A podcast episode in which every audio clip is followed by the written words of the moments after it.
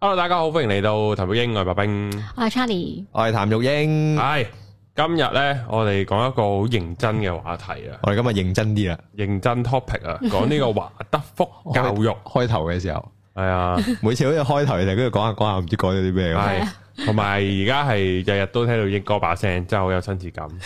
係啊，係咯，我發覺係咪呢個台咧？都係咪咧講得太多咧？真係，係我都覺得有啲有啲過腦啊把聲。係都冇嘢嘅。華德福，我哋係講華德福。咁啊，呢個你都有了解喎，雖然你冇小朋友，係因為我我即係叫做久唔久，即係然後間斷地有聽一啲比較特別啲少少嘅教學方法。嗯咁、我就發覺，咦，原來都係嚟自華德福教育，同埋呢就係、其實我我唔 exactly up 得出什麼是華德福，同埋什麼是華德福教育，我係講唔到個定義嘅。嗯咁、但係我個感覺就係、啊，佢俾個小朋友會多啲自由的發展啊，嗯多啲了解多啲其他嘢咯，就唔係喺書本，亦都唔係罰抄，唔係死背嘅，即係佢係呢一種所謂香港填鴨式教育嘅一個對立面嚟嘅，其實。嗯係啊，咁然後聽落就順耳啲咯啲嘢，嗯，跟住就跟住即係就有接觸過呢個 terms 啊。係啦，就知有呢個 term 咯，我自己咧本身其實係誒誒，其實我即係湊個大嗰個啦，咁我而家湊細嗰個好多時候都係用翻大嗰個嗰陣時教嗰啲嘢啫，即係即係點樣教大嗰個就只係教細，咁大嗰個嗰陣時就即係多啲時，一來亦都多啲時間去發掘啦，我點樣做點樣做啊咁樣啦，咁嗰陣時其實就誒係、由呢、個即係呢、個誒、呃 baby leaning 開始，即係誒。呃誒哦，即係想唔想去誒喂佢食糊仔喎，跟住有啲咩方法咧咁樣，咁我老婆就揾嬰到兒主動係啦 嗰啲，咯，我唔記得咗叫咩名啦，我即睇下即係係嗰嗰嘢啦，跟住就就係啊，跟住就咁樣，哦，原來有啲咁嘅方法嘅，咁樣跟住咁樣做啦。咁、其實華德福教育都係類近咁嘅模式去了解嘅。嗯係啦，即係因為本身就誒、呃我同我太太都係即係對香港本身即係傳統嘅教育係，即係我會用身受其害啊，係啊，即係我我哋都係叫做係傳統嘅名校讀書，嗯，嗯咁我就非常之非常之差嘅個感覺係，係啊，因為我頭先搭車嚟都諗一諗，我係發覺而家係我冇一個朋友係我中學識噶，即係我而我而家係冇一個中學同學係 keep 翻到做朋友噶。嗯，咁我身邊係即係你其實好正常，有好多有好多你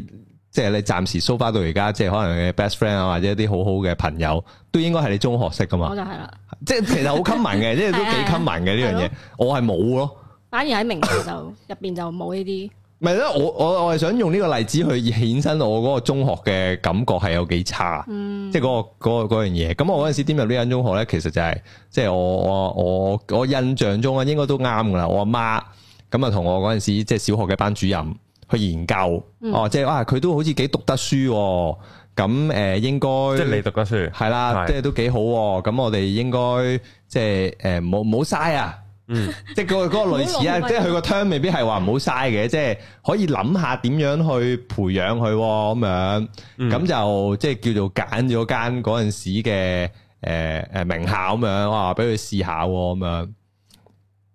咁我印象中，我阿媽都有問我中唔中意嘅。嗯但係嗰陣時先得十一二歲，咁你鬼知中唔中意咩？係我記得嗰陣時，呃去參觀啲中學，第一樣睇嘅就係睇個小食部。哦，我係睇大唔大咯，我係唔睇係校服，一定係大嘅。哦，睇校服，啊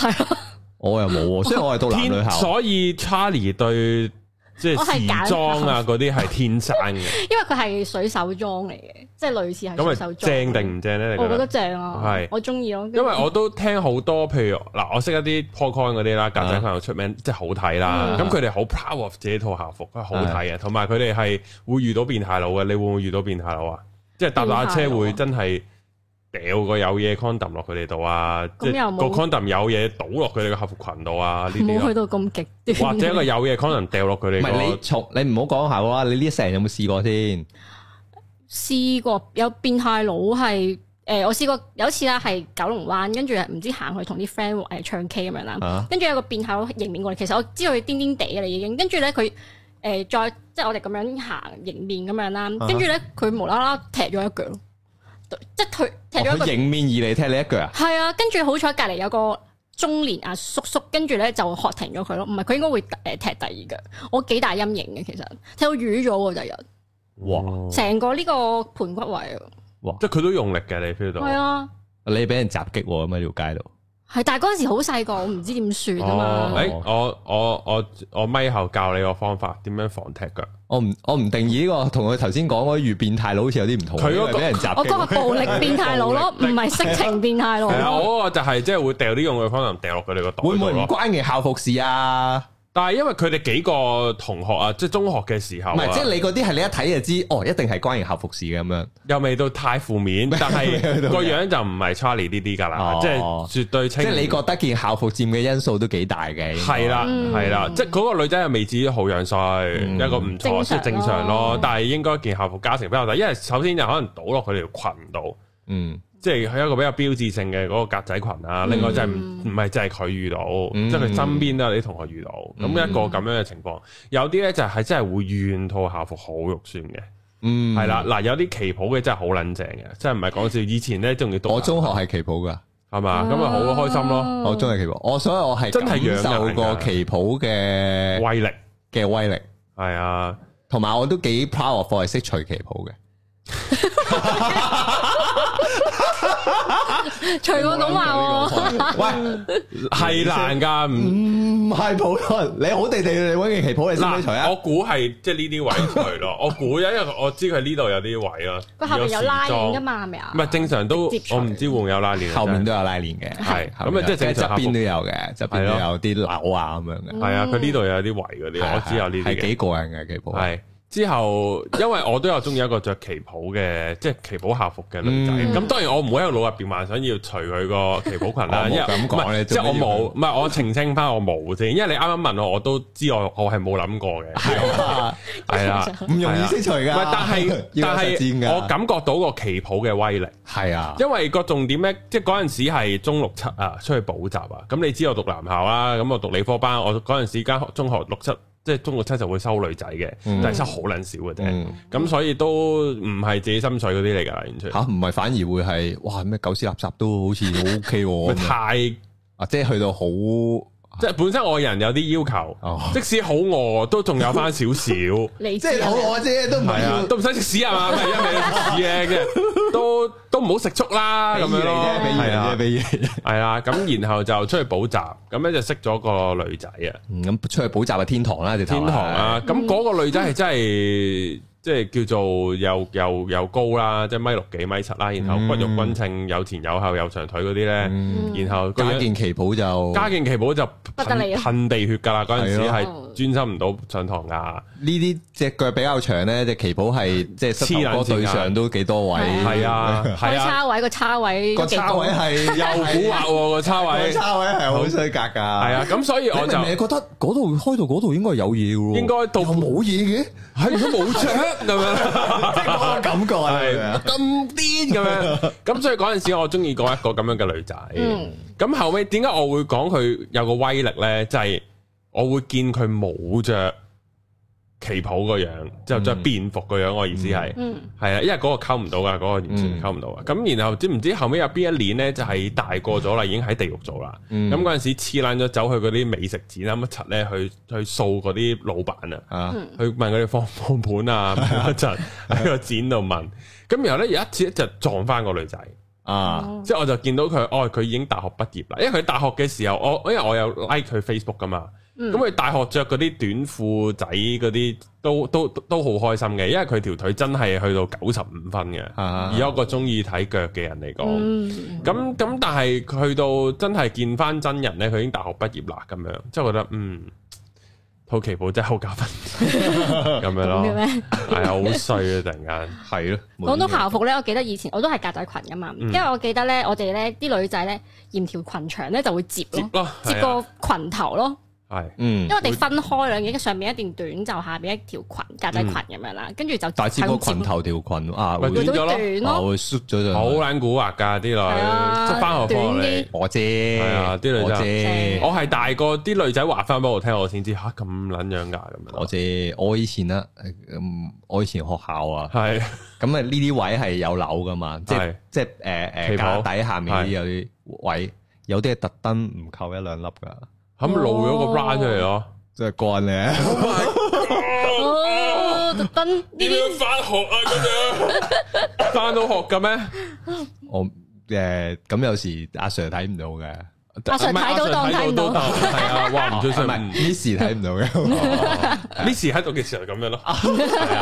係啊係咁啊，誒唔係呢個我係留翻可能有一集講呢個校校服嘅咩譚玉英無端端講嚇呢啲譚玉嘢講英。唔到咁你唔係㗎，啊，未話又話今日正 經啲，又話今日個華德福教育咧，去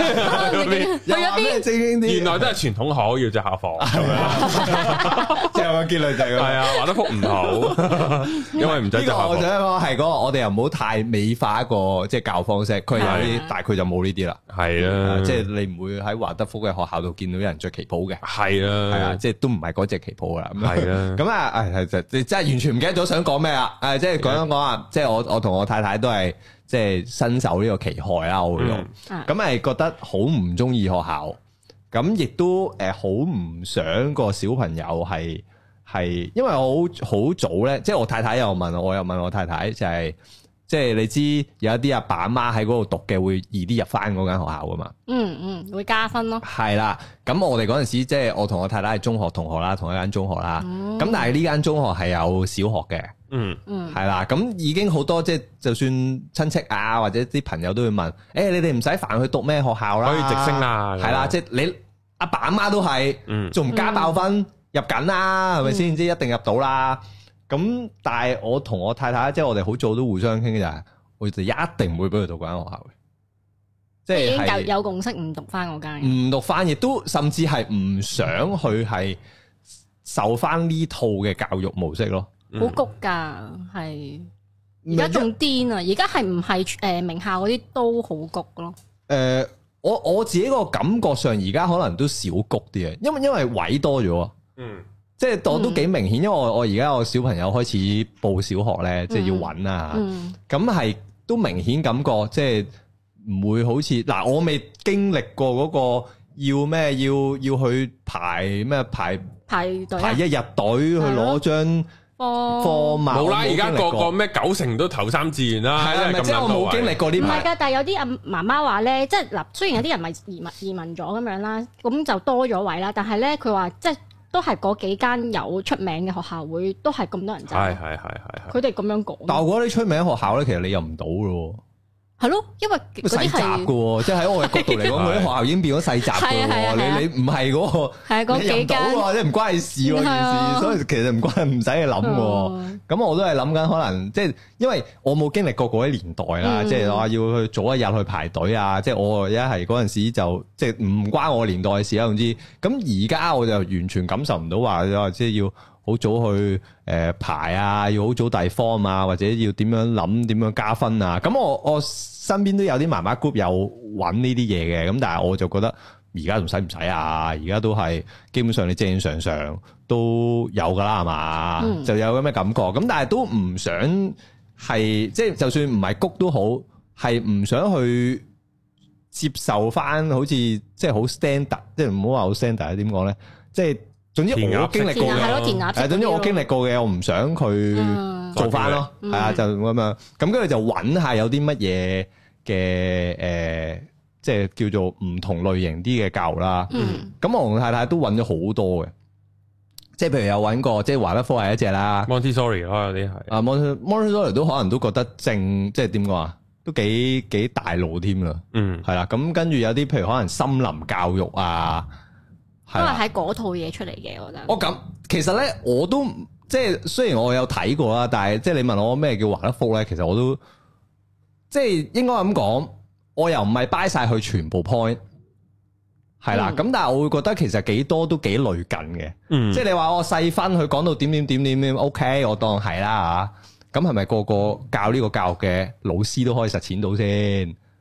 而且佢係咪應該每一個 point 都適合嗰個小朋友先？即係我我會覺得其實都未必噶嘛。咁你話哦我好籠統就話我呢個係叫華德福教育，咁呢只係叫 Montessori 教育，哦呢只叫森林教育，我覺得又未必去到咁細分係嘛？嗯，即係話又或者我我唔覺得咁細分有有意義啦，係啦，咁咁我你我都認同頭先出嚟講，即係譬如森林教育啊嗰啲係我都會覺得類近嘅嚟嘅，嗯即係可能佢嘅都係自然啊，誒人性化啲啊係啦係啦，嗯即係接觸大自然。係啦，就唔係要诶，即係譬如華德福咁，華德福係七歲前唔俾佢揸筆噶嘛，係啊係嗯啊，係啦，即係呢呢一啲咁，我係認同嘅，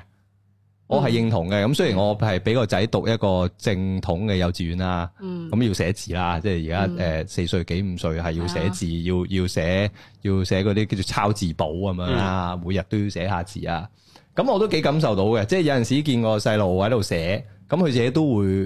你係睇得出佢係 show 到俾你睇好悶啊。咁咁抄咯，所以寫咯，梗係總悶之就寫字咯，係係啦，啊即係寫咁，佢亦都自己講話啊好悶啊，因為啲功課，即係你睇得出噶嘛。譬如我去做數學咁樣，咁有一啲要思考嘅，要諗嘅，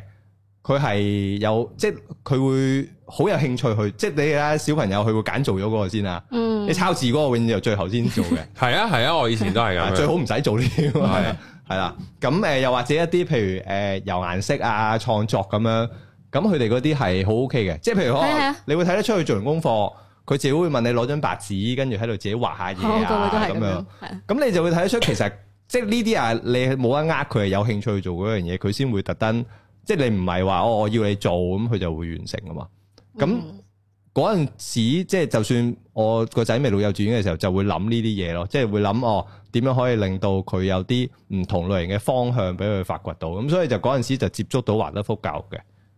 嗯我應該係好早年前，我都係十年前， 我係聽過呢個 term。跟住之後到我有咗之後，我哋再即係要揀幼稚園啦，咁就同我老公再 search 華德福，即係但係佢係因為佢太散，同埋佢嗰啲地方香港有嘅華德福幼稚園啦，山卡拉嗰啲咧都係山卡拉地方嚟嘅。嗯，咁就又唔係好方便啦，咁樣跟住就後尾都係簡單啊，都係屋企附近咁樣，冇咁冇咁谷嘅嘅幼稚園咯，嗯讀咯，，嗯，我我嗰陣時係直頭係有諗過搬添嘅。哦，即係為咗讀，係啦，因 為即係你知啊，譬如我近大自然，咁、嗯你哋唔好去市區先啦，嗯即係間學校咁，嗯可能係喺屯門啊，即係嗰啲誒元鄉朗咯啊，係元朗啊即係總之鄉咯。係啊，咁啊，跟住誒、呃好似好似西貢啊馬鞍山西貢嗰啲咁係樣，啊咁係嗰啊陣時直情有諗過搬過去嘅，嗯，啊，即係搬過去為咗即係佢可以有呢啲學校讀，嗯咁、但係跟住就即係屋企嘅關係啦，即係可能又有第二個咁啊，跟住又冇即係各自咗啦叫做，嗯咁但係誒誒佢即係嗰陣時有諗過，即係個最基本個元素就係因為咁嘅原因，希望佢可以有啲唔同嘅。嗯咁誒、好啦，咁我哋今日嘅節目我都想講咧，就係即係譬如華德福有啲咩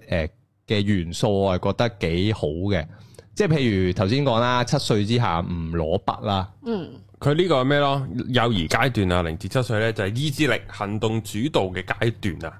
嗯，係啦，雖然講完都唔知講乜， 係噶，佢嗰啲唔係咁，你去翻個元素就係、哦，佢係比較比較誒、呃要親近大自然，唔係去即係譬如話唔攞筆嘅，唔因為佢覺得誒佢、我冇記錯係其實佢哋都未去好發展到嗰、手部肌肉手個部手部嘅肌肉。係啦係，啦，又或者唔係用一個抄寫嘅方法去令到佢建立即係佢佢唔嘅係用個嘅，抄寫嘅方法去記憶咯，佢係用個身體去感受嗰樣嘢，係啦，冇而錯，去記住會就會好啲嘅，冇錯，冇錯。哎，你咁樣講我就醒起啦。嗰陣時我個仔未讀幼稚園之前，我呢個台度可能講過，誒咁我冇去即係誒上啲譬如可能 playgroup 啊咁樣啦啊。咁嗰陣時就揾咗有個誒外籍老師就喺維園度自己搞啲誒自助班咁樣，哦，即係你有興趣就嚟。咁嗯跟住咧，佢就會喺個幼稚誒喺個誒維園嗰度行下啲樹林咁樣，執下樹葉，跟住又誒、呃唱下歌，即係咁嘅模式。咁我哋嗰陣時就覺得啊幾好喎、咁一來又有個外籍老師先啦，即係你知揾個外籍老師上 playgroup 堂都唔平噶嘛，嚇咁又唔使錢啦，咁啊維園又近啦，即係喺個交通方面又方便啦。係咁同埋最緊要就係覺得啊個小朋友係。好中意做呢樣嘢嘅，因為咁你小朋友一定有興趣啦。你去個公園度有，得玩㗎係啦，起碼跟住喺度執下樹葉。咁我係啊係幾，其實我係幾，即係點講咧？我幾冇乜所謂去做呢啲嘢嘅，嗯係啦。嗱，雖然我細個咧，我就都冇乜印象，我阿爸阿媽俾我哦飲我通街酒啊、通山跑啊，或者飲我誒、呃周街執樹葉啊咁樣，我我冇乜呢啲印象嘅。哦，我我又反而有喎，我你有啊我你係阿點嘅媽咧我阿媽好嗰陣時好好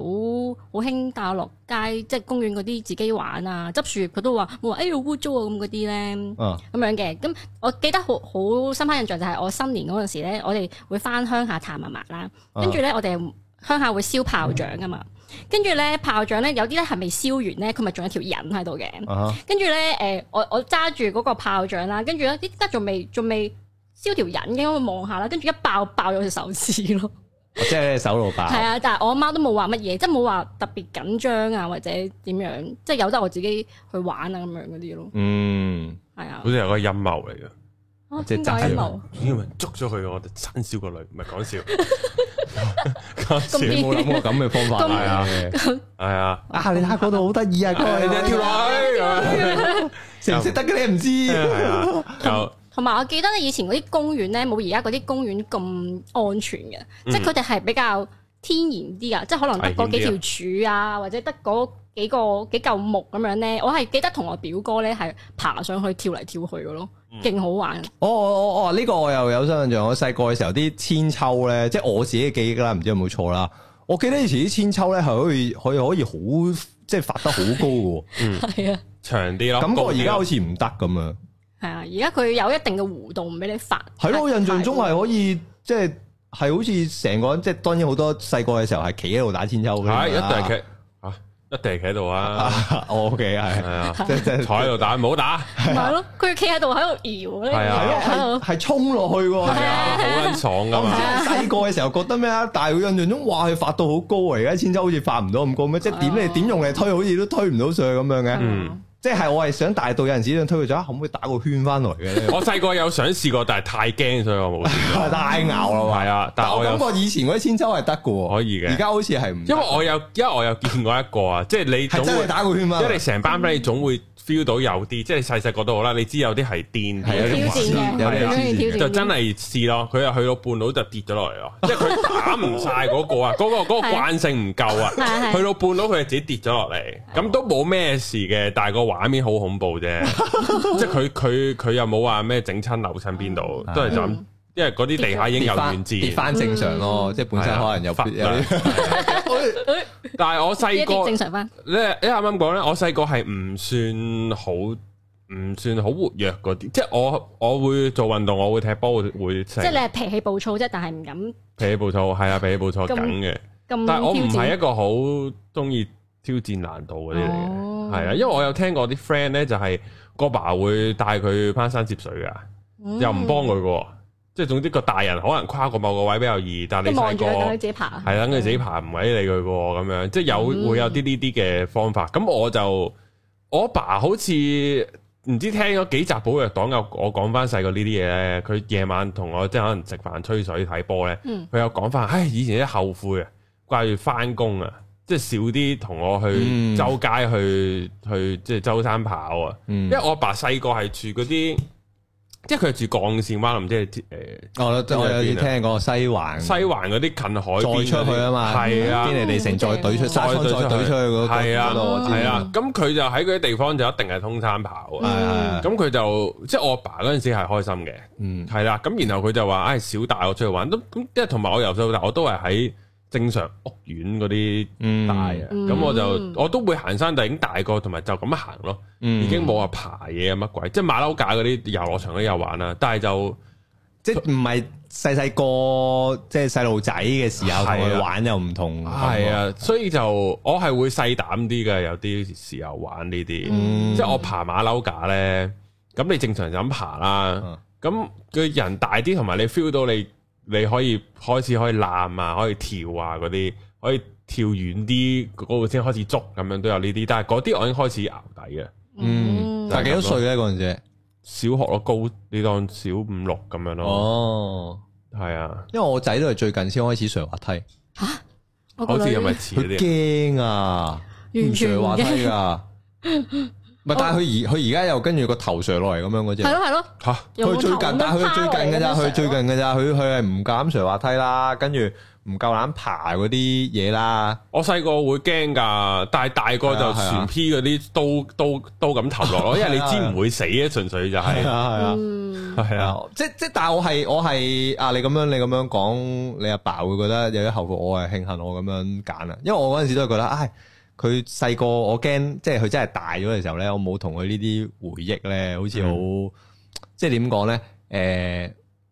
誒、好似嘥咗做人阿爸咁啊！嗯咁樣講好似嚴重咗啦，但係好似即係唔係冇嗰個成長環境好似冇咗你咁就好晒咯。係啊係係啊啊，即係我我覺得呢樣係真係即係其實好似做咩都買唔翻，係啊，買慢慢啊，係啊，即係唔係即係係即係啊會係嚴重到覺得係有個遺憾咯，因為我阿媽唔係個，因為我阿媽即係我去玩，多數都係我阿媽帶嘅，因為我阿爸都係翻工，即係佢都係工作狂嚟嘅。嗯，咁多數都係我阿媽帶我去玩，咁你阿媽就唔會帶個仔周圍去好癲噶嘛，即係去嗯學嘢會，去學游水乜鬼都會，但係佢唔會帶你周身跑，即係佢唔阿媽通常唔係呢款啊。即係有條蟲喺地下，你唔會由佢搞咯，係啦即係阿媽未必會由佢搞咯，即係我有我早早幾日先屋企有地下有隻嗰啲谷牛咁樣，咁我係抱個女埋咯，嗯，我抱個係女埋佢過嚟搞下， 即係咧哎有隻嘢喎咁樣，睇下佢咩反應都好嘛，啊咁咁咁佢咩反應啊？喊唔係啊，佢揾隻手喺度撩下佢咯。哦係啊，好過癮啊！啲阿哥又行埋睇，我話喂，你搞佢啦，啲阿哥就唔好咯。啊，同埋我阿爸見我驚曱甴咧，佢就 咁樣咯，因為我阿爸完全唔驚失嘅，望啊嘛，老鼠都仲會少少驚。係咪你阿爸會用隻手爬佢爬死佢？係啊，我爸完全唔撚驚驚所有昆蟲呢啲嘢，唔係即係佢又講蜈蚣呢啲會，唔係係咯，即係蜈蚣呢會驚，我話蜈蚣驚都好撚正常，即係好撚肉酸喎，大佬。同埋有毒嘅喎。係，啊，但係佢曱甴嗰啲完全唔驚嘅，之後佢之後佢見到我驚咧，佢就好，好 失望佢。真係， 即係佢即係佢就開始就係講，唉細個冇撚大你真係玩啊，係啊，就就就就驚曱甴啊咁樣。之後佢話你點溝女啊，或者你你嗱，唔係之後咧，佢就問嗱，如果第時得你同你老婆喺間屋度，咁如果你老婆都驚嘅，咁你點算啊咁？你要搞唔掂係㗎，我一齊唔係，到時都會硬着頭皮噶啦，但係真係好撚驚咯。到時會搞掂㗎啦因為係直頭係拍死嘅曱甴，我都唔敢掂㗎。係咪又誇張你啊？同我老公一樣咯。係即嘛係？佢首我首哋哦又先唔驚嘅。我唔驚噶，我我老公首先係即刻彈有開，跟住咧我就攞住隻拖鞋啊咁樣咯。好多聽眾有教訓㗎啦你咁樣講完，有咩好驚啊？佢咁細隻，又唔係識飛。因為其實我細個嗰時咧試過，誒、有次喺衣櫃攞衫出嚟啦，跟住咧一着咧，跟住只曱甴喺度躝躝翻出嚟喎。 嗯，跟住嗰次躝完之後我就唔驚啦，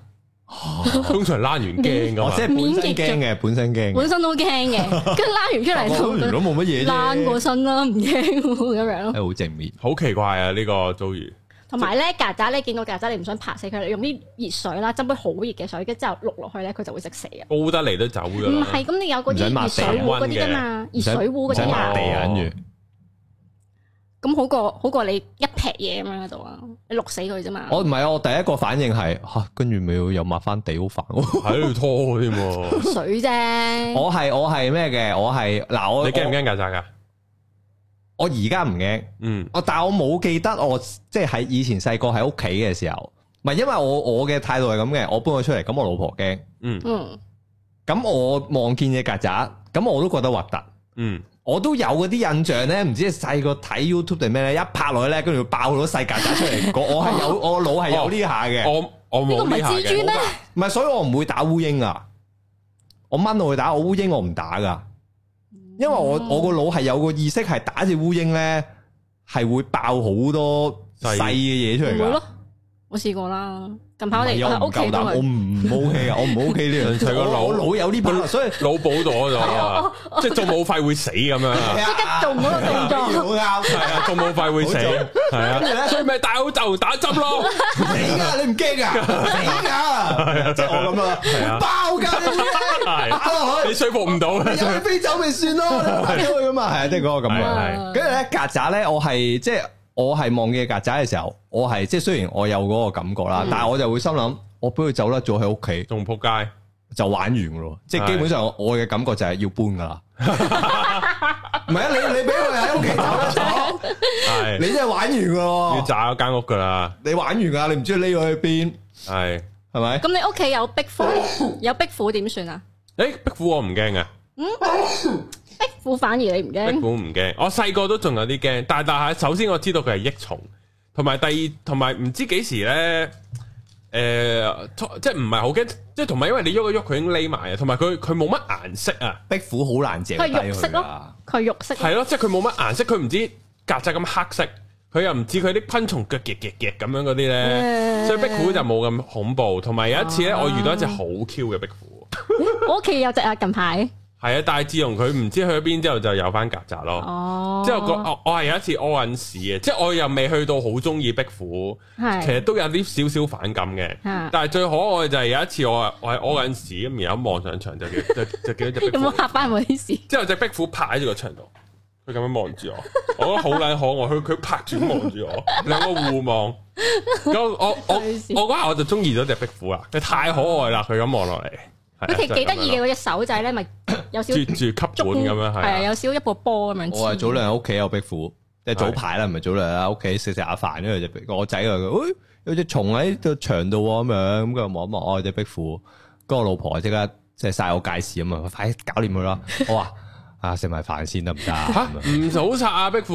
如果唔係就有曱甴唔㗎係啊，啦。我就係唔殺壁虎，因為有係啊蚊因為一蚊啊，唔係因為好難殺啦。首先壁虎你要知道，係你係係好啊佢係好快嘅，你好難嚼低。同埋坦白講，我覺得剁咗佢條尾之後係仲核突啦件事。系即係所以我唔想搞佢啊，嗯因為壁虎係會自己匿埋㗎，嗯其實你睇唔到佢，同都埋唔想俾佢人發現啊一聲好快鼠鬼走咗㗎啦係。即係即係我亦都唔當佢咩益蟲啲咩啦，因為我屋企都即係除誒係 so far 住咗咁多年，係得出現過兩隻曱甴啫，嗯咁都俾我做瓜咗，咁咪冇乜嘢嘅，咁蚊嗰啲就自己打搞掂啦，都唔使靠你啦。同埋啊可能其他細嘅只壁虎幫你嚼都未定。嗯係啊係，啊係嗯係啊咯，咁咁所以我係唔想搞，但我老婆係咁叫我打死佢，嗯，佢食唔落飯啊！佢見到隻，係啊，佢佢覺得哎呀唔知走咗去邊啫，佢驚跌落碗飯度。哇！有一次咧，我 即係可能我懷疑我係呢次經驗咧，令到我好驚昆蟲。咁你啲沖涼係最即係最赤裸哦噶，即係最啊冇保護噶嘛。係咁你知沖涼即係正常，大家如果唔係大户人家個沖涼房都係好撚細噶啦，同埋頂多個浴缸圍咗個浴點咁就係咁大噶啦。沖咗下涼，我望我我我望落個牆角度。嗯，哇！屌嚇撚到我而家諗起想，我而家諗起毛想孔，屌你唔好咁撚大隻喎，咩嚟講？唔知蜘蛛定乜撚嘢咯。哦我即刻嗌撚咗出我知邊啲聲啦，即我睇係過，但係佢唔係右腳嘅喎，係啊，佢好長噶嘛只腳，我唔撚知諗起都恐怖，粗㗎。我知我知粗咁㗎。又冇咯喎，粗就我未見到有毛，我都望唔到。哇！屌你嗰陣時唔都未識講屌你老母啊，細佬係啊，真係小學啊，仲要係小二三嗰啲，哦，你印象中佢好大隻啫，咁應該好大機會。唔唔係啊，係啊，佢我真係見吸過，撚我咗知成啊，個好額似頭啊，蜘蛛咁樣蜘蛛噶嘛，咁但樣咯，係佢係啊，只腳係超長嗰噶啲叫嘛，咩係騎乸啊嘛，定咩啊？擒佢擒唔唔係係琴佢係青蛙啲係 friend 咩。嗱，我知潛水啊嘛佢個佢個潛佢水個學潛水名叫呢個誒誒高誒咩白牙高腳豬，係哦，嘛？白牙好高毒腳嗰豬啲係 friend 嚟嘅喎，係啊，白牙高腳豬係誒好通常係個身好細，但係啲腳好長。係啊係啊係啊係啊，係係係係。啊，我都覺得即係好好好巨型啊！之後我係驚喺度扑街，之後我即刻屌你唔知洗緊頭定成身抱都唔撚你啦！即係我用多兩秒時間仲親仲盡衝。仲要望實佢， 啊咁搞掂。系啦，之後就即刻捆條毛，即係捆條毛巾就出咗去，就嗌就同阿媽嗌救命。啊，咁教佢嘅爸喺度，你阿爸搞掂佢阿爸唔喺屋企，係係啦，都係阿你媽。可以睇住你阿爸搞掂佢，係啊咁你阿爸就要捉住，唉，有冇機啫？咁樣懟起你個頭。 之後就我阿媽咧就唔知點樣入到去咧，唔知啊走啦走啦走啦，嗯系咪噶？冇呃我。 係啊。之後就啊佢佢佢細咗好多啦咁樣咯，係啊，我記得係咁樣呃鳩我，佢呃鳩佢細嘢咗好多啦咁樣。哦吓，哦好啦咁樣，然後繼續衝咯。哦就唔係都唔係夠衝，我我我衝唔到啦嗰日，但係我之後嗰一排可能嗰半個月至三個禮拜，系咁望都住，仲係有嗰隻都係入到去 check 晒先有冇先，之後先衝咯，係 啊，系好正常，好好撚驚啊真正常係嘅。白牙高嘅白牙高嘅豬喺呢叫。係，係唔係我曾經咧有一次，而家我我做我做地產噶嘛，咁我係做嗯鋪嘅。咁我有一次咧去睇一間鋪，嗯嗱鋪入邊咧狂勁多曱甴咧，即係呢啲都試過噶，即係我我冇試試過。過，可能我我睇冇，嗰啲我我曾經試過有一個去一間诶喺街市段嘅一 間麵包鋪，啊仆街啊，麵包鋪啊仆街，係啊麵包最鋪。街市，咁啊，诶、拉開隻拉開隻閘啦，啊嗰、個業主咧都醒水噶，佢唔自己拉，佢叫我拉，OK，係咁我哦跌我咗嚟，係啊，我冇我冇，咪一拉開啦，一拉開咧，間鋪咧咁當然未有燈嘅，嗯但係咧你睇到啲影咧，係基本上成個牆啊、成個地下咧，全部都係曱甴嚟嘅。屌你老母 閪，你又唔驚嘅？老鼠啊，曱甴，曱甴啦曱甴曱甴全部係曱甴。咁多好密集多啊恐懼症好多啊，即刻發作啦！我係我係同一個舊同事去啊，個舊同事嚇到癲啊！個舊同事，個舊同事仲係女同事嚟㗎，俾個名嚟聽下佢得唔得㗎？係着誒唔得，哦佢 咁我係你你繼咁你續，知道。你你你啊繼續咁樣套唔係唔係你繼續你繼續，佢佢仲要係着嗰啲咧，即係露腳趾嗰啲鞋係哎咧，呀仲冇安全佢感驚到添即，刻彈咗去唔知邊個係過嚟嗰個廟，咁啊一拉開，跟住咧，但係咧你過咗一分鐘之後咧，係唔見晒係噶，啊，即係你見到佢係咯傻傻唔知爬晒去邊度，走收埋晒噶啦，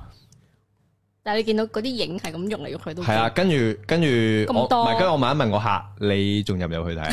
佢話：哦，都唔使啦，都睇晒噶啦。我話係啦，咁 OK 啦，冇問題啊。唔係因為我都唔係好想行去，雖然我都即係着晒皮鞋，成到西裝，咁但係即係嗰個感覺就即係雖然你唔驚曱甴，但係你見到咁多嘅時候，係你係會有嗰種咁多人都驚啊！唔係可愛嘅動物，你都驚啦，咩係啊，都你驚啦屌。你咩？入邊有廿隻貓，你都驚啊！唔大係佬啊，無嗰個啦場，景你係諗起咧，我係諗起呢個《盜墓迷城倒》。埋食咯。咯，嘭咁個人就冇咗㗎啦。 嗰啲聖蟲係啊好啦，咁。 ，exactly 係啊嗰啲系啦，嚟。啊咁跟住咧，嗱，我有呢個經驗，咁跟住試完咧，隔咗好多年，呢、個應該係大概一兩年前嘅經驗咧，就去又去睇一間鋪，咁我嗰個係一個地庫嚟嘅。嗯嗯，首先佢哋經過一條長樓梯落去啦，咁經過條長樓梯嘅時候咧，已經覺得周身唔聚財噶啦，係即係嗰只感覺，即係 feel 到濕濕暗暗咁係嗰啦，啲噏噏噏噏立立係咁樣嗰只感覺，係即係已經開始咧。痕啊你隻手又露出嚟嘅位咧，開始有啲痕痕地，即係有嗰只感覺啦。係 OK，咁算啦，咁樣咁唔理啦，即係你冇得揀。突然之間唔通話誒誒走啦，咁唔得噶嘛。好啦，行到落去，打開路閘，哇！成場成個牆啊，角落頭啊，嗱，今次一隻曱甴都冇，嗯，因為全部都係白牙高腳豬。嗯成個場應該大概有六十至到八十隻。啊，咁個鋪都大嘅，即係即係八百零尺左右啦。都好但係你係見到咧，誇 張，哇，全部都係即係咁嘅咁嘅 size 嘅白牙高嘅豬喺度。嗯，我同我同一齊睇鋪嘅有兩個同事，佢哋都身經百戰啦，都不約而同出嚟嘅時候，即係我哋睇完啦。嗯，系啊，嗱個業主冇嘢喎，個業主唔知係咪慣咗定咩啦，或者可能特登養喺度食晒啲曱甴佢啦，哦即係咁啊，咁啊冇曱甴啦，唔使煩啦咁樣。 跟住唔係啊，嗰個但係多咗感覺好咧多，啊，等我擺條蛇喺度先，咁啊咪嗰啲啊，我嗰條蛇嗰食晒啲老食鼠，咗啲老鼠係食咗啲老鼠，白痴，唔係我有望下個地下有冇蛇啊？係即係我心諗咁大蜘蛛有有蛇都唔出奇啊！跟住誒誒誒嗰嗱頭先就講 mummy 真係有我嗰下咧就係覺得有啲似誒誒呢個包哈薩咁樣嘅。嗯，即係你係咁喺度望嗰啲嗰啲上面啲野路會唔會跳落嚟啊？跳落嚟擒住你個頭咧，即係好似異形咁咧擒住你個頭嘅一個感覺。好啦，咁睇完啦，走啦。我嗰兩個我嗰兩個經驗老道嘅同事咧，都同我講話，喂。不如我哋去食少少嘢，定一定經喎。即係你頭先，我都未好回過神你啊！即係嗰種嗰種嗰種，哇毛管動啊！嗰種大家咧，我哋跟住咧，即係坐低啦，照一照塊鏡咧，我哋三個塊面都白晒啊，青晒， 即係有嗰個感覺，好似黐線哇你未未咗，即係恐怖過撞鬼，我覺得嗯，嗰個感覺係，即係當然我哋唔知係咪撞咗鬼啦， 所以就青晒啦塊面。即係我哋真係食完嗰、個食完嗰個 T 之後咧，先個人咧有翻啲血色啊啦，你睇到塊面咧有翻啲血色，係啦、跟住我哋就話嗱，以後咧邊個冇數嘅同事咧就叫佢去睇鋪。你真係你你去坐一日鋪咧，你真係我跟住之後更加冇數， 你會成仙啊！即係你一係成仙咯，一係就玩完咯。係啊因為呢個我就好深印象。你講起呢個白牙高腳豬，所以嗯我嗰陣時先特登去 search 呢只白牙高腳豬啊哦啊，即係哇有啲咁嘅類型嘅蜘蛛嘢，即係嗰種嗰個感覺係好正。嗯，係啊，咁但係頭先講喺屋企打曱甴咧，我就有嗰個感覺啊。咁所以即係我而家就因為我老婆唔會打，所以我就係會喺屋企打曱甴嘅。嗯啊，咁我都即係唔知算唔算驚啦，即係純粹就係諗起話，如果喺屋企走得甩就大鑊噶啦，一定要搞掂佢咁樣。嗯咁啊搞掂咗，咁擺喺度你都要執噶啦。所以我覺得唔係嘅，男人老狗你出到去即你系硬着頭皮咯。係啊係啊，咁你打多幾次你就發覺啊，其實都冇乜嘢啫。我而家屋企咧有有另一款曱甴啊，即係唔係傳統嗰啲咪叫德國曱甴啊？我唔知啊，深色嗰啲，深色嗰哦啲深色而家係啡邊，而家係淺色嗰啲而家啊，嗰啲淺色嗰嗰啲啲啦叫小強啊，係啊小呢強個咯，係我老婆教我㗎。係佢有次咧，我哋嗰陣時拍緊拖喎，佢無端煞有介事打俾我，喂，你幾時到啊？即係我上佢屋企啦，你幾時到啊？我話做咩行咗嚟咯？有好大曱甴啊！誒、廚房你快上嚟同我打死佢啦咁樣。咁我上到去啦，咁佢佢揾個嗰啲睇你睇唔到入邊嘅碗冚住咗，佢話喺入邊啊！你我用我最大即係勇氣冚住咗佢啦 即係，飛你快啲搞掂佢啦咁樣。咁佢講到好誇張咁啊！你你嗰下都心諗，哇！一打開即係即係你個心諗，佢話好大隻喎、唔係咯，系咯，一打開，即係即系一個圈咁嘅，咁樣我話吓好大隻， 你話好大隻曱甴嘅喎，跟住我話咁喺街嗰啲咩，係嗰啲叫小強啊，呢啲係曱甴啊，即係我嗰下先識分咗，啊原來原來有分別嘅咩？係咯，吓新香。係咯， 唔係佢佢嘅定義啫，跟住哦，咧，跟住你屋企嗰只就就好撚細嘅，即即即即係得咁大隻嗰啲係咯，咯得咁大隻嗰啲，好細呢啫啲嘛我就唔驚。嗯我開頭都有少少嘅，啊後尾我覺得好撚煩，之後我咧就揾拖鞋拍，再揾紙巾執嘅，啊呢啲係 O K 嘅，因為佢唔係即係所謂小強咁大隻。係啊咁咯係咯，嗯呢個 O K 拍拍唔得啊，下下攞拖鞋咧同埋唔準啊，嗯我就咁用手拍啦，嗯，我而家就咁用手拍啦，哦，但係都要隔住張勁紙咗巾攞，哦，係啊，但係小強係好撚驚嘅，即係如果啊你要咁樣攞手講拍完，跟住又揾紙巾攞，係啊。嗯即係我唔敢就咁屌咁攞起佢 咯，即係我就覺得好撚撚核，好撚咁核你嗯突捽咯。咯，你黐住咗你隻手咯，冇冇冇，我好好好快我隻手。 系啊，拍鬼影手鬼影撳拿手，系啊，隻手夠打快又，打得死佢，又係冇黐到落隻手度，啊隻手乾淨嘅，係仲可以攞嘢食添，即刻勁係喎大家唔想洗學嗯手嘅狀就態之係下啊。係啊，就嚟跟我學拳嘅啊師傅打拳 啦。嗰個發手速夠快，哇我我唔夠膽揾手打曱甴，哦，唔係即係嗰只啊，即係喺街小度強見到小嘅。強咧，我唔敢屌嘅，因係啊為我我唔夠膽我腳踩都都要諗啊。我係唔明， 我係唔明啲人點解夠僵手嘅。屌你咩啲人攞攞隻竹鬚就咁樣係屌啊係啊攞隻竹鬚我爸咪呢啲咯，哇，你阿係爸啊，好勁我爸咪喎唔驚喎，即係唔驚就係咁樣唔驚咯。嗱俾係啊大家咁殺樣咗先佢定義唔啦，驚咯，係啊係咯，生勾勾嘅時候捉起條係須，啊即係好似啲人咧攞住隻蟹啊，攞住係啊隻嗰啲啦影係相啊嗰隻係啦啊。我明啊明啊，係啊，黐撚線，我都唔得，哦，所以但係其他啲昆蟲我都基本上攞全部都攞手打，嗯，嗱我都係攞手打，因為我我老婆蚊就梗係用手打我老婆成日都俾隻拖鞋我啊，即係成日搞掂佢俾隻拖鞋我，跟住我攞手拍落去啦。嗯，我話你俾得隻拖鞋我，佢都走咗啦。嗯再唔係拍落去拖鞋度，跟住有個拖鞋印喺埲牆啊咁樣。我話攞手拍就算啦。嗯，啊！佢即係佢好反感我攞手拍啊，佢覺得要攞拖鞋或者特登去，哎，等等佢攞張 tissue 俾我去撳死佢咧。我係唔好煩啊！哎拍完之後，跟住又揾手洗算，即係洗手算。但係曱甴都我都未進化到拍曱甴。嗯，我希望有朝一日，即係嗱，我希望有呢個進步嘅，即係我希望可以有一日自己進化到可以拍曱甴用徒手徒手。戴個手套咯，屌，唔係我我有撚諗煩，不如用拖鞋屌你咩？ 唔係跟住蛇子跟住包翻住佢咯，同埋最緊要啊，呢個學拳學翻嚟嘅，你唔好俾佢支拍落去。所以嗰、個嗰、個嗰個手速，哦，唔好拉弓，唔拉弓，因為你拍死隻啊有曱甴，風啊，有風咁啊，樣拍，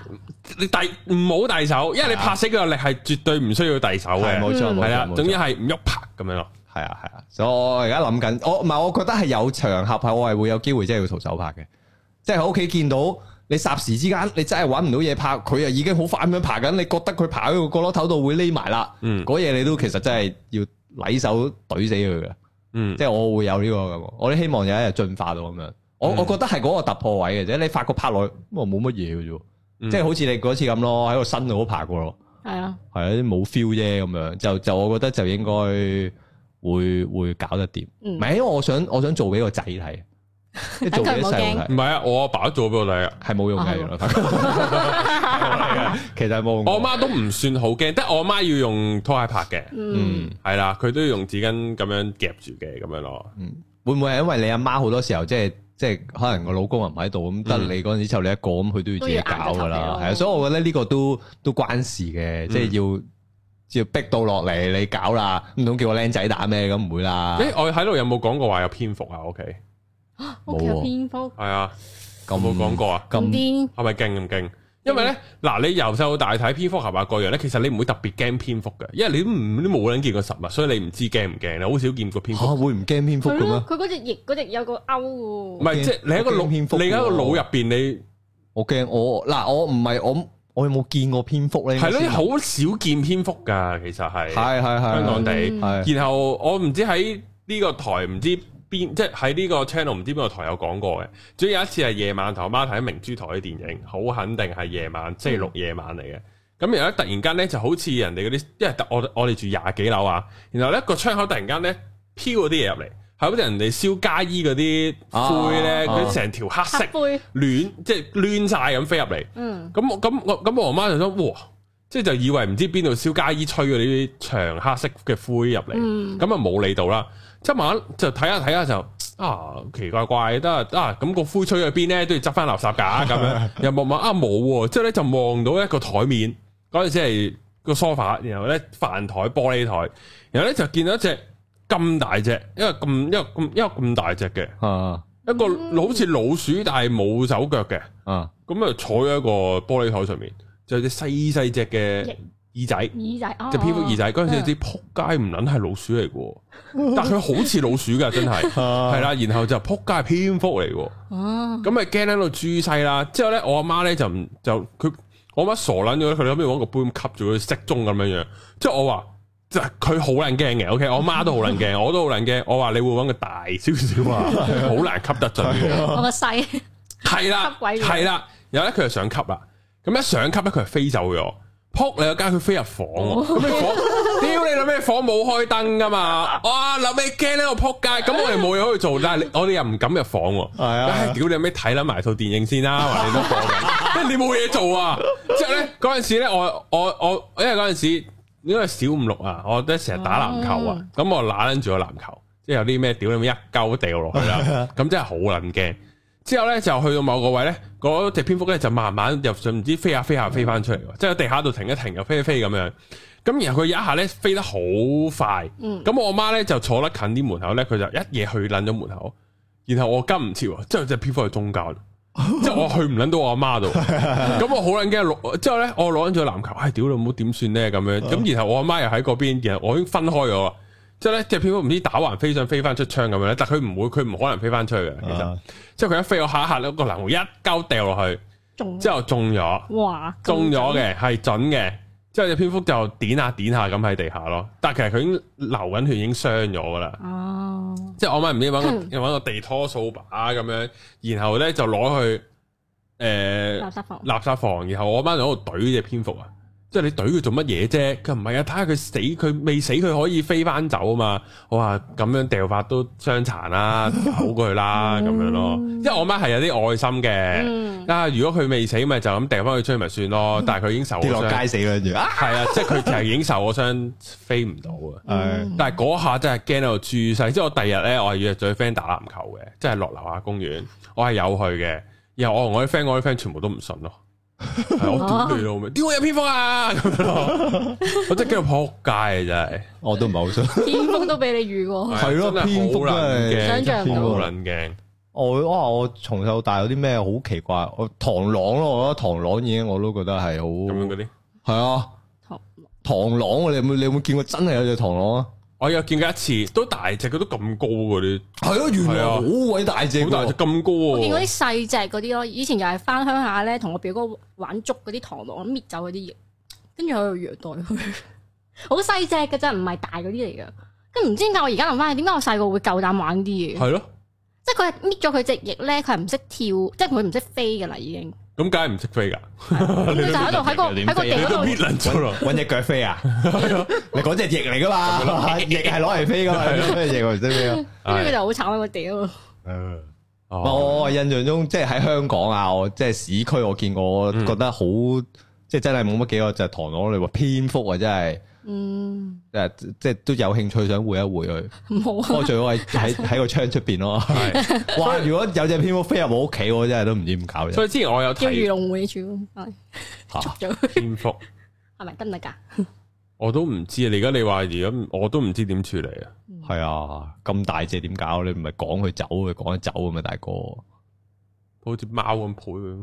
好似只倉鼠啊咁咬啊你，佢咯。有佢佢唔有係會吸血嘅咩？係咯唔係應該大部分都唔緊要嘅。係嘅咩？我印象中係會鉗咗條頸啊！ 哦，我我我嗰刻都驚 嘅，係啊，都話啊，係咪真係會吸血嘅咧？你試下先，仆街搵喎隻手俾佢，但吸血佢應該冇咁細隻啩，我都唔知。你吸下佢大隻啲咯。係啊，咁樣吹脹即咗刻氣球啦。正 大蝙應蝠該咁唔啫係好多都係嗰啲叫果腹啊，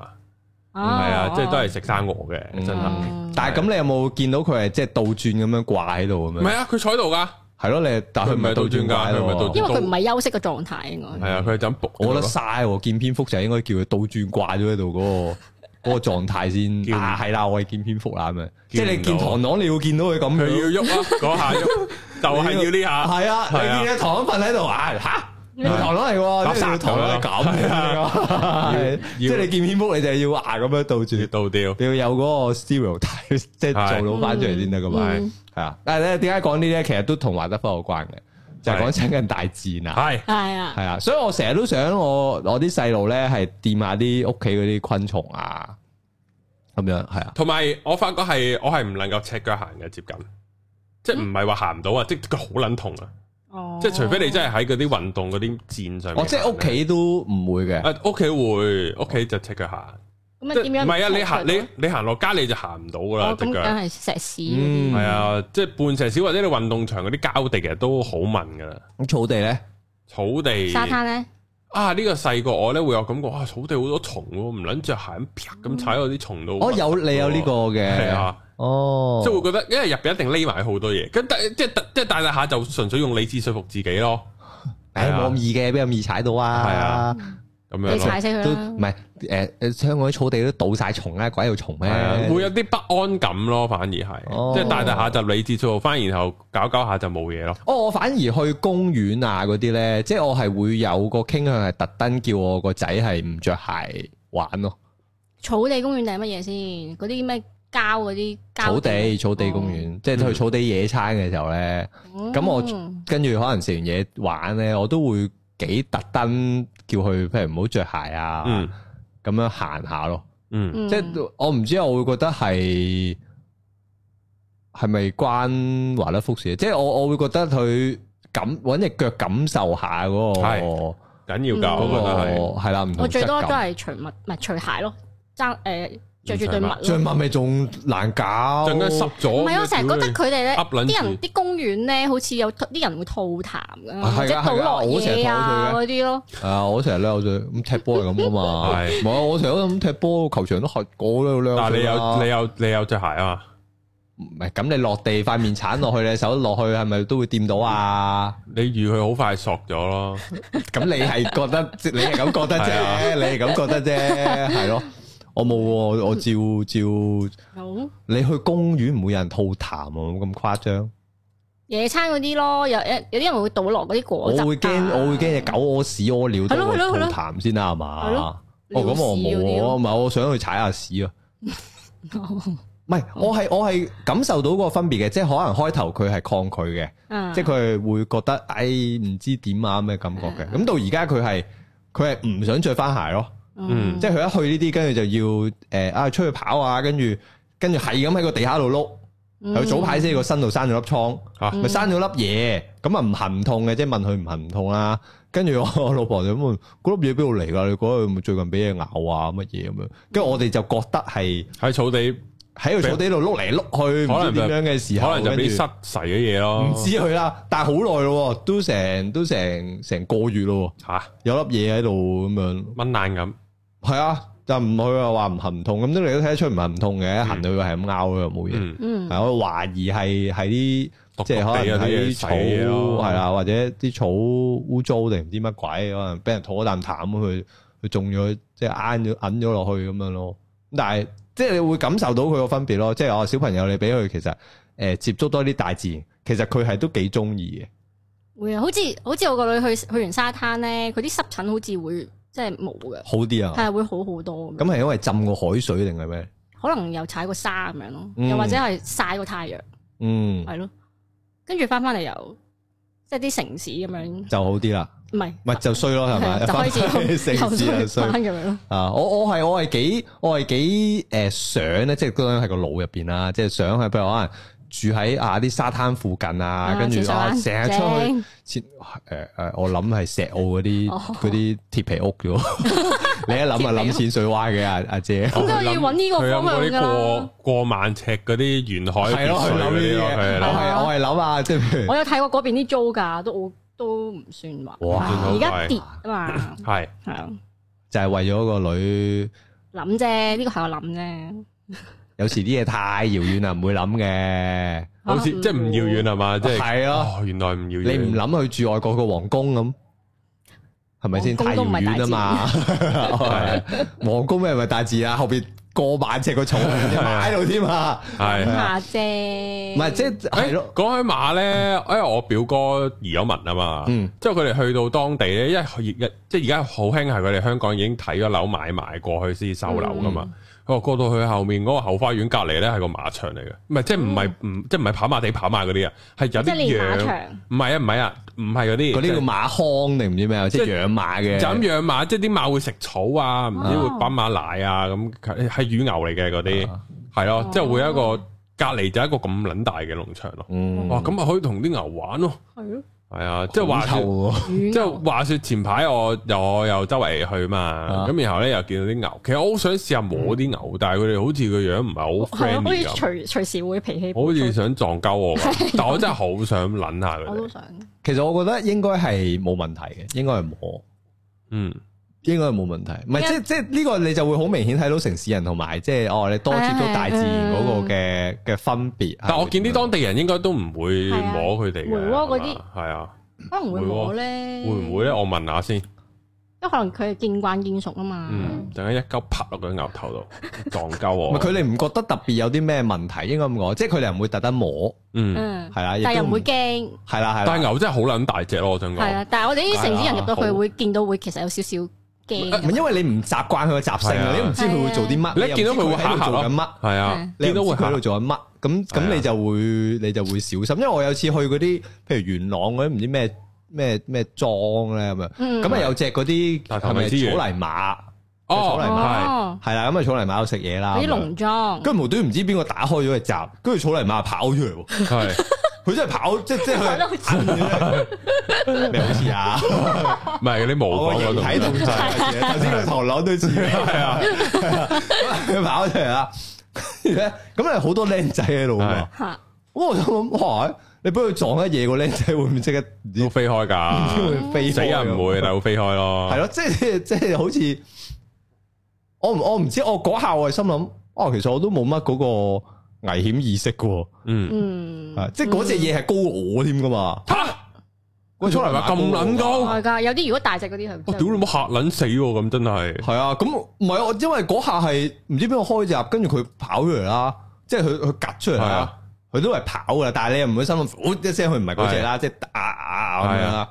咁好多僆仔喺嗰度圍住喎，咁啊又冇撞到啦咁巧。嗯咁但係嗰下我就係根本心諗就係、哇佢其實即係我就會即刻咁俾人俾佢咁樣撞到嘢，有冇啲咩問題？即係我就飛走㗎咯喎！如果哇人咁高，啊好撚大隻喎，真係。啊唔係你係我我嗰下係諗，喂你睇跑馬啲騎師俾只馬踩一腳係玩完，即即係可以都玩完㗎係啊都好危險嘅，墮馬最危險係咁樣啊嘛，係咪？即係你墮馬唔係險啊，墮馬然後俾啲馬踩死嚟險啊啫嘛，墮馬冇嘢㗎。啊夾啊咯你嗰下先死人啊嘛，咁重嗯，我就係跟住我就會諗，哇！我都就算一來冇呢個危險意識啦，同埋其實你都唔係好明嗰啲動物咧，即係你因為你都唔熟佢，嗯你都唔知佢脾性，你都唔知佢會做啲咩同。埋佢呢類嗰啲好興攞隻後腳踢噶嘛，即係唔係隻馬嘅，嘅即幾款呢都好撚中意攞後腳踢嘅嗯，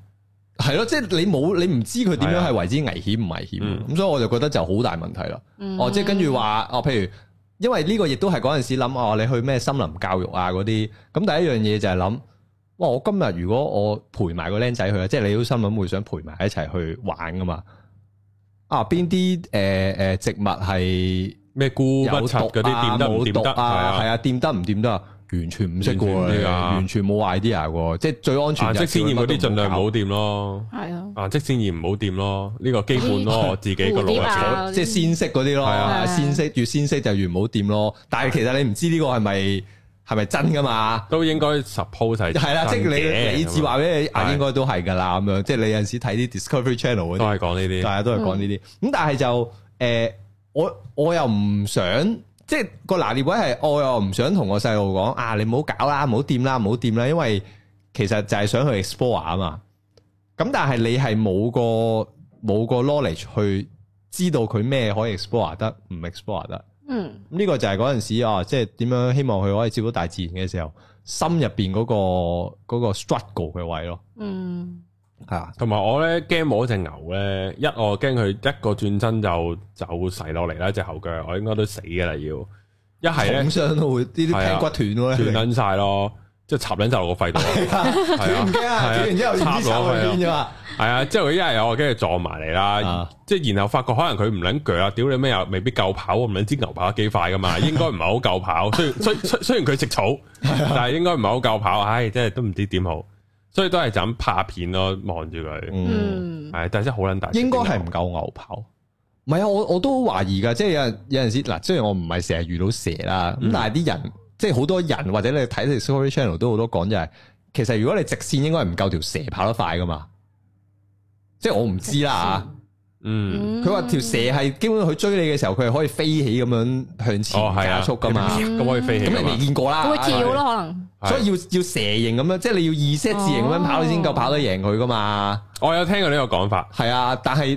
你冇，即係我覺得你冇遇過，你其實你都你都唔知係你唔有冇見過係。蛇啊？我有見過一次，我又有喺一次度飆尿，行山見到有條哦青竹蛇，跟住我同我老公一齊行咧，嗰個勁驚，我即刻跑走， 喺唔地下定喺樹係喺個樹嗰度我喺樹枝度啊仲係啊恐怖，勁樹啊仲恐怖，係啊可以跳落嚟。係啊，我係純粹行緊條比較窄嘅路，得一個半嘅身位咁樣喺度行緊，啊嗯突然間有條蛇打橫行咗出嚟，係咪但係都係樹短啊嘅，即係咁即應該係可能咁長嘅啫。嗯行係啊係啊，即係我都係行緊山，嗯打橫路過咗啫，冇嘢嘅，佢冇望我嘅，佢都冇理我，就咁打橫行過咗啫。嗯即係我我嗰程山行得好撚快，同我之前個女 朋友係啊，好哇驚啊撚然後係咁望，屌你老母，會唔會又唔知邊度彈出嚟㗎咁樣咯，啊真係但好其實撚。又好奇怪，即係即係佢又唔係好大隻啊，係啊即係你你唔會遇到條好大蛇啊，誒，喺香港哎我阿媽見過，好大條嘅，我阿媽係自己行山，即係可能可能即係咁行，堅即係行，自己行唔係即係行下屋企後面嗰啲哦哦山，即係都係真係山嚟嘅，嗯，但係行慣哇！行你熟住㗎個啦。地方都福地嚟喎，又蛇又蝙蝠都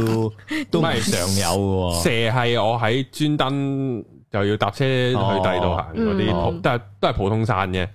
咁然後咧，見到條大蛇係咩咧？就係、譬如即係你準備行上山，你都會有啲近民居少少地方啊，或者廢棄咗嘅民居啊，咁、嗯行少少斜路，然後去再上山。佢話見到條大蟒蛇，佢話佢嗰輪都唔敢行山，即係唔近㗎，遠嘅，嗯遠遠地嘅。因為大蟒蛇遠遠屌你老母真係咁撚粗啊，哇長喺度屌你老母十米咁樣樣。前捻咗個地下度，之後佢就嚇捻到扑街，就梗係翻屋企啊食到啦，個人喎呢食咗巴士添啊！我係大 佬，兜嘢正啊，嚼架巴士嚟你噶，冇睇過啲戲咩？鯊魚可以跳上去食咗架飛機啊係嘛，啊吓，啲氣冇啊啫，冇睇過啲咁嘅哇咁撚驚，到咁嘅 溝面，你鯊魚可以飛上去食咗架飛機啊！冇睇過，黐撚線所以蛇食巴士好正路。係嗯，哇！見到咁大條蟒係蛇，啊，我媽係見大咩蟒蛇，？如果係你，你見到你會咩感佢覺？掉頭走咯，嚇到可能有啲尿滲都未定啦，應該 會，其實應該滲咗啲出真係嚟，牛底喎。真係啊真係腳軟唔㗎。係，但係你嗰下你會唔會諗就係、喂，有好多動物你見到有好多人話俾你聽唔走得噶嘛？嗯，即即係佢係會追，你係哦會即係好 send 似到狗佢。咁樣，唔係佢有少少距離嘅，即係應該係佢條蛇係冇望到我阿媽嘅。嗯所以就我媽見到，哇，咁樣就就就腳軟就走咯，嗯，就唔係好近因為嘅。我係會諗噶，我因為我睇好多 Discovery 係 Channel 咧，嗯咁一諗我就知，唔係我一睇就知，我一定死嘅。 一喺森林死，係啊，唔可能生存。我我最印象深刻就係話你見到熊，即係你野生見到只熊咧，嗯你係唔走得，嗯即係你只可以企喺哦度唔喐，因為你一定唔夠佢走得快嘅，嗯，同埋一定唔夠佢打嘅。嗯同埋你係爬樹冇用，因為佢都識爬。係啦，即係你係啊你死緊噶啦，係即係佢你就算唔喐，你都係好似得一半嘅生存機會啊，嘅係咪啫。扮死啊？係啊係啊，即係總之你唔喐咯，佢覺得你哦係冇，即係佢冇生命，係啦係啦，好似唔係佢都唔係話要瞓喺度唔喐噶，總之你企喺度唔喐，嗯，係啦，即係總之佢你唔喐就叫做個生存嘅機率係最大嘅咁樣。嗯咁蛇就我頭先都講啦，嗯就係好多蛇你其實你鬥快同佢跑，你唔好覺得你跑得贏佢啊嘛。嗯咁所以我就係如果你我係心諗啊，如果我見到一條咁大蟒蛇，如果即係我應該係未必會即刻倒轉頭跑咯，嗯，好似會好似會無端驚動到唔佢。通你驚動佢應企喺該度，我會覺得如果大蟒蛇佢唔會真追你咯，大蟒蛇應該係咪唔識跑嘅咧？應該唔會，係咧，應該唔會咁樣追法嘅，係咪唔識應該係細細條嗰啲眼鏡係蛇咯，嗰就係啲咯啦眼鏡蛇先嗰啲就樹咁樣就飛埋嚟就 fit 咯咁樣係啊，大蟒蛇應該係唔唔係係唔應該係係嗰伏擊類，嗰啲嚟嘅大蟒蛇，因為佢咁大太力重點啊伏擊嘛，啊，可能喺後邊伏擊，即係佢嘅大笨象獵伏物咁樣擊咯小笨象，係 啊。你見到佢喺度喐下喐下，好似睇片咁唔係樣，你一轉身就係佢啊個頭咧。唔係個大笨象匿喺個電燈柱後面咯，佢啊你望唔到 佢咯，但係佢側邊出晒嚟 你睇我咯，唔到嘅，係啊你睇我唔到係啊嘅，好似啲黑人咁樣。係啊。 突然間種族歧視，我啊黐整撚 到線啊其實你想好畫面，係黐因為聽過一個鬼故咧，跟住話有咩喺個黑夜之中見到佢隻眼咁樣望住自己咧，哦哇跟住一行前呢個街燈咧，跟住原來係一個係係黐線，係原來以前啲鬼火係咁嚟嘅，係原來眼全部鬼故都係 咁啦。係啊，好喂，今日差唔多啊，其實冇乜點講，我即係純粹講我係啊哋有好多咯對大自然的體驗呢個係係係啊啊係啊但係呢個係華德福好重要係嘅，即係對哦大自然。咁仲有啲 point 嘅，我哋睇下下集可能有機再講會啊再。睇完呢本，書先，係啊，今好日難啊！我覺得我哋明明一開始話哦，今日個認真啊，係咯，跟住後尾就首先就嚟校服，係啊，跟住嚟 Discovery Channel，係啊，冇認真 過，係啊，盡真係力咁我啊哋盡力啦。係啊盡力啦好，我哋條片見，拜拜，好拜拜拜。